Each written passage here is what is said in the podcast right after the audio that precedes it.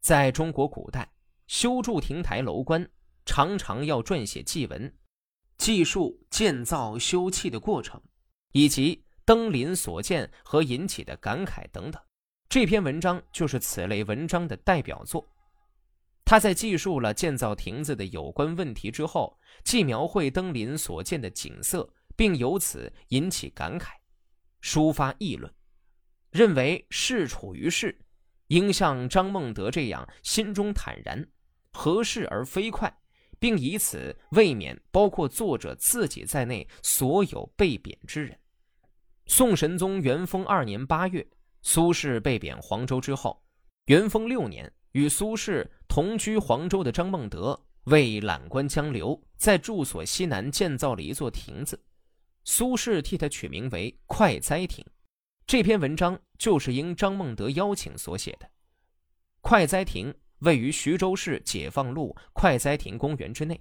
快哉亭自北宋熙宁十年任京东提刑使持节徐州的李邦直在唐代阳春亭旧址改建以来，几经兴废。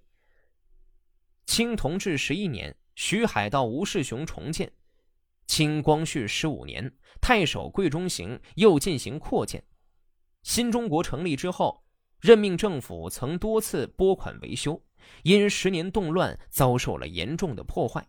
一九八九年又拨款在原址上重建，与新整修的快哉亭公园在建国四十周年之际同时对外开放。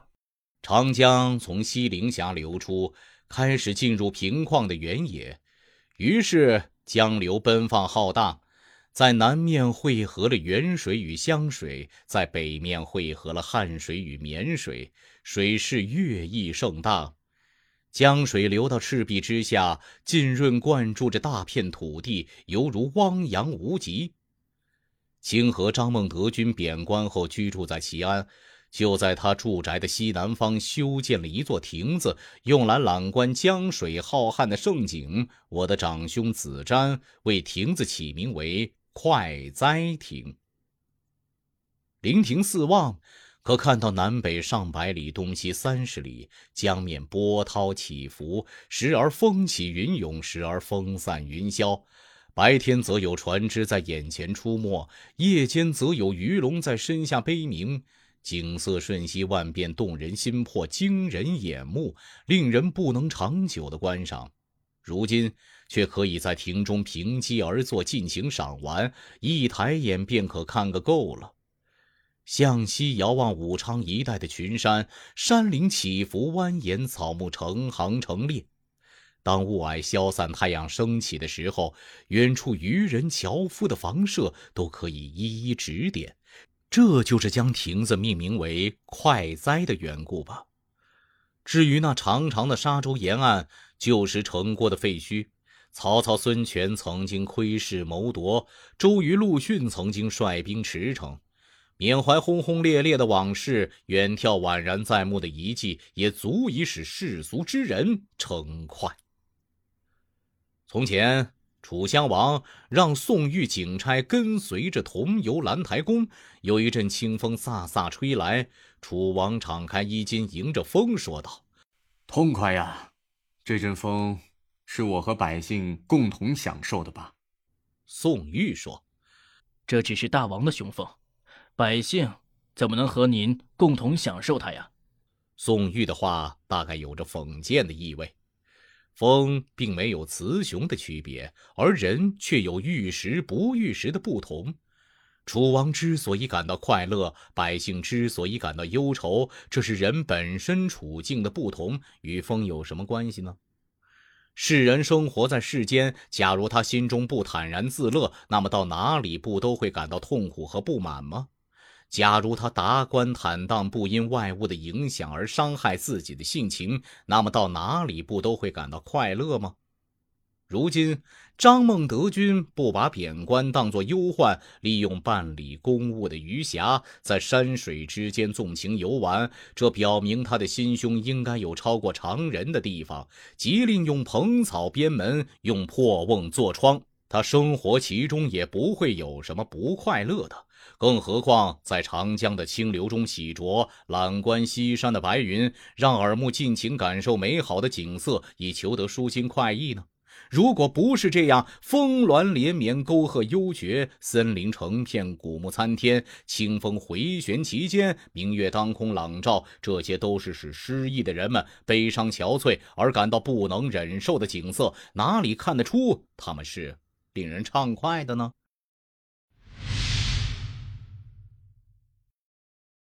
这义田呢，就是为了赡养族人或贫困者而制的田产。范仲淹就因曾购置千亩一田而闻名。古人有了官职，得到优厚的俸禄之后，最先想到的是让他人过好日子，让老百姓尝到小康生活的甜头。范仲淹努力做到。范仲淹刚显贵的时候，就购买约一千亩临近外城且年年丰收的良田。他用这千亩良田的收入供养那些聚居的族人，让大家有吃有穿，补贴也很完善。比如说，嫁女只发五十钱，再嫁则给三十钱；娶妻发三十钱，再娶再发十五钱。丧葬的费用与再嫁的费用一样，埋葬小孩发给十钱。同族人一共九十多位。每年供给他们八百户稻谷，用千亩良田供养这些聚居的族人，而且管理也很公平，账目也很明了。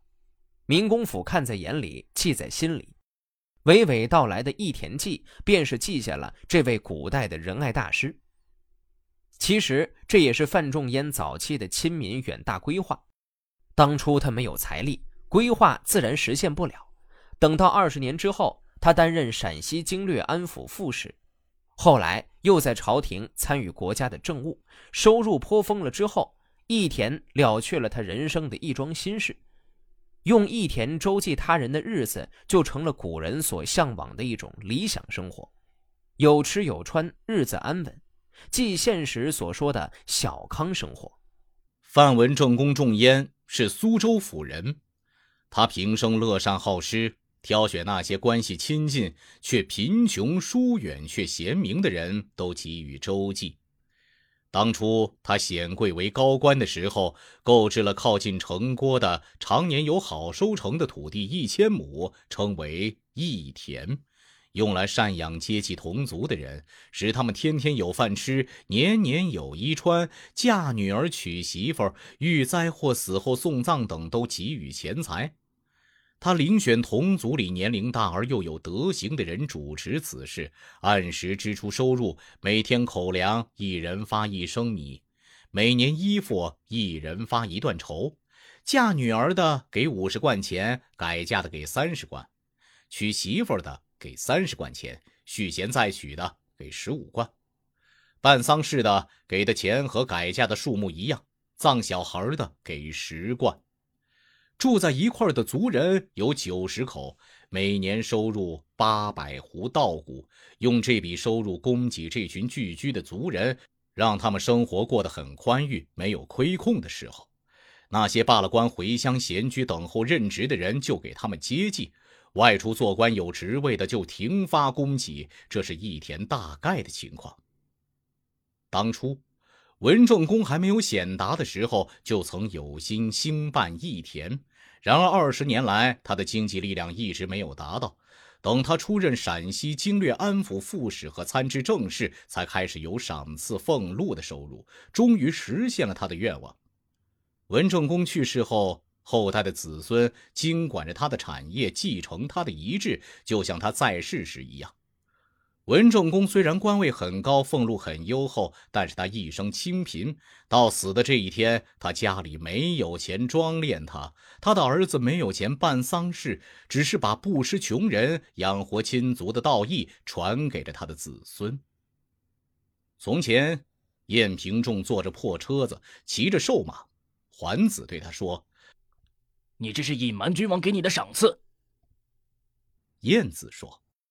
自从我做了高官以后，父亲的族人没有不坐着车子的，母亲的族人没有衣食不足的，妻子的族人没有受冻挨饿的，齐国的士人，等着我资助生火做饭的有三百多人。像这样，是瞒住君王赏赐呢，还是显扬君王的赏赐呢？齐侯听了晏子这一番话，便拿晏子酒杯罚桓子吃酒。我曾经很佩服晏子爱好仁德，齐侯赏识贤能，桓子能够信服大义。我又佩服晏子好仁而分清等级，讲话有伦次，先说父族，再说母族，第三说妻族，最后才说到那些关系疏远却又贤能的人。孟子说：“能够亲近亲人，才能爱惜万物。”晏子差不多就是这样的人。现在从文正公兴办义田的行动来看，他比晏子还要贤明。义田的规模之大和影响之久远，恐怕要胜过晏子。唉，世上那些身居三公高位、享受万中俸禄、宅地雄伟、车马华丽、歌妓舞女成群、妻妾儿子豪侈，这一切只供他一家享用，但是亲族不能踏进他的家门的，难道还少吗？何况是接济那些贤能的人呢？在三公以下的那些做卿、做大夫、做事，官俸充足，待遇优厚，只供个人享用而已。而亲族中的人手拿饭瓢到处乞讨，穷苦的饿死在沟壑之中的，又难道会少吗？何况还要去照顾他人呢？这些人都是文正公的罪人。文正公的忠义事迹传遍朝廷，他的事业遍布于边陲地区。功劳声名响彻天下，后代一定有史官会记下来的。我可以不再写什么，只是推崇文仲公的道义行为，因而做这篇记，使之流传于世。